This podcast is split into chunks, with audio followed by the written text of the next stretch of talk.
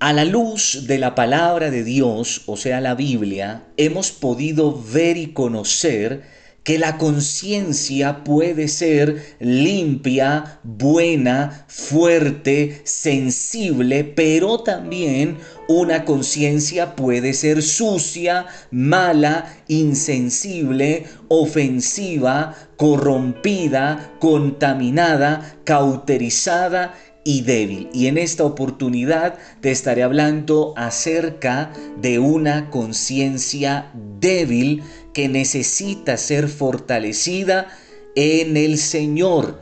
Y quiero invitarte para que leas conmigo lo que dice la palabra de Dios en la primera carta a los Corintios capítulo 8 verso 7. Dice la palabra, pero no en todos hay este conocimiento. ¿A qué conocimiento se refiere Pablo en esta oportunidad? al conocimiento de Cristo, al conocimiento de la verdad, de la palabra de Dios, pero al conocimiento que cada uno de nosotros vamos adquiriendo. Y es que el Señor nos ha venido dando una riqueza plena respecto a lo que es la conciencia. Continúo la lectura. Porque algunos habituados hasta aquí, a los ídolos, comen como sacrificado a ídolos y su conciencia, siendo débil, se contamina.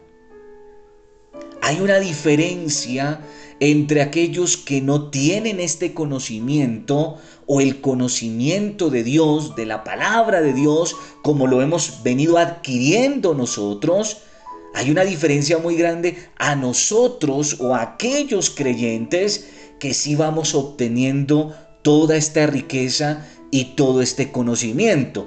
Pero puede que una conciencia no sea lo suficientemente fuerte como para distinguir, para discernir claramente entre lo legítimo y lo ilegítimo.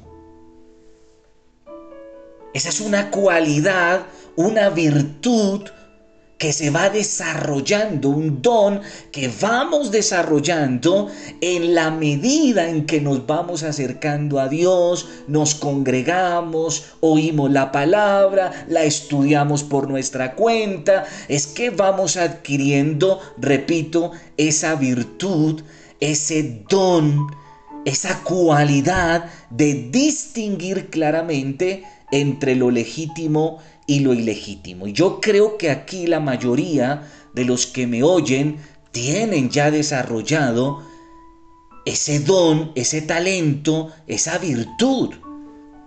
Pero atención mi hermano porque dice la palabra de Dios en la primera carta a los Corintios, capítulo 8, verso 10 al 13. Primera carta a los Corintios, capítulo 8, verso 10 al 13 en nueva versión internacional.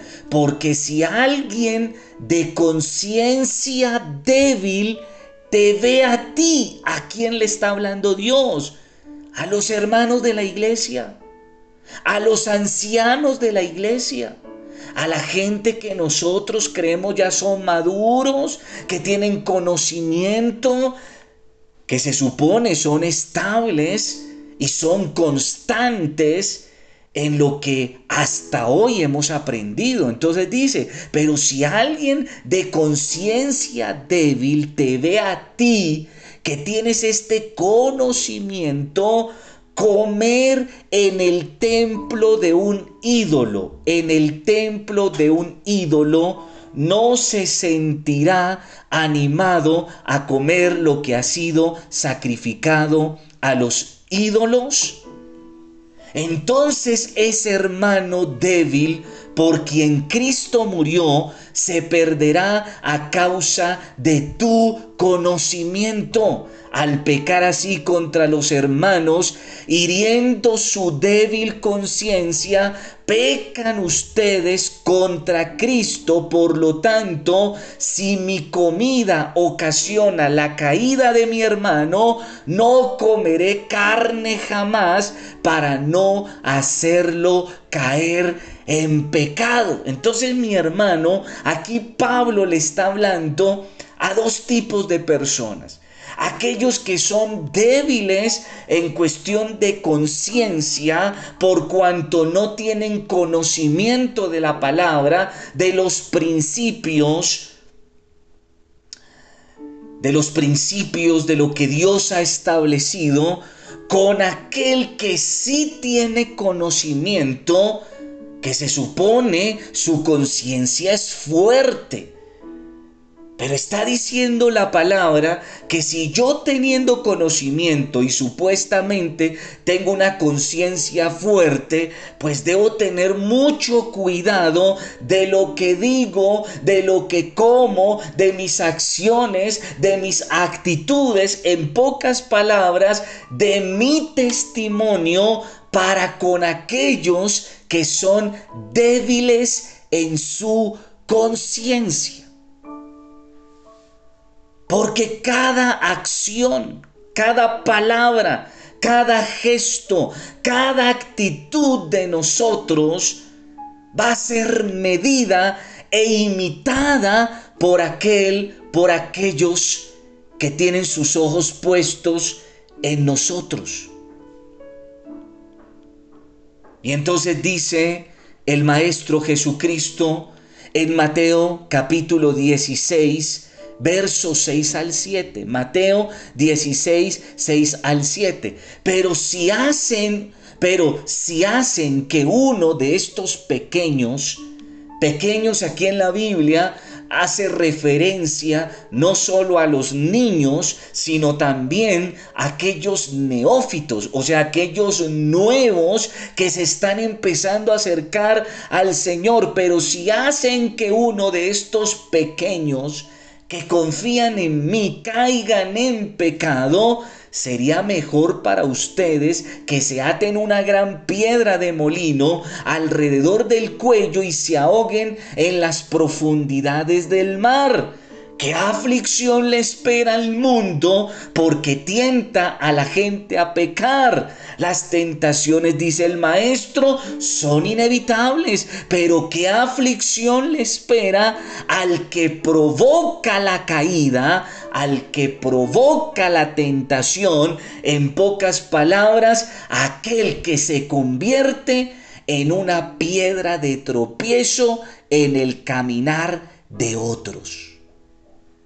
Tristemente, mis hermanos, hay muchos creyentes que todavía eh, a esta altura del paseo, dirían por ahí, que tienen conocimiento de la palabra, que tienen conocimiento de Dios, todavía juegan a, a la doble careta, al doble faz son unos en la iglesia, otros en su contexto cotidiano, son aquellos que todavía piensan que no tienen nada de malo. Una cervecita al año, que no tiene nada de malo en, una, en, un, en un compartir con amigos, de, en un compartir con compañeros de trabajo o de estudio, o por qué no, en un compartir familiar, echarse una, una bailadita y tomarse unos guaritos. Eso no tiene nada de malo.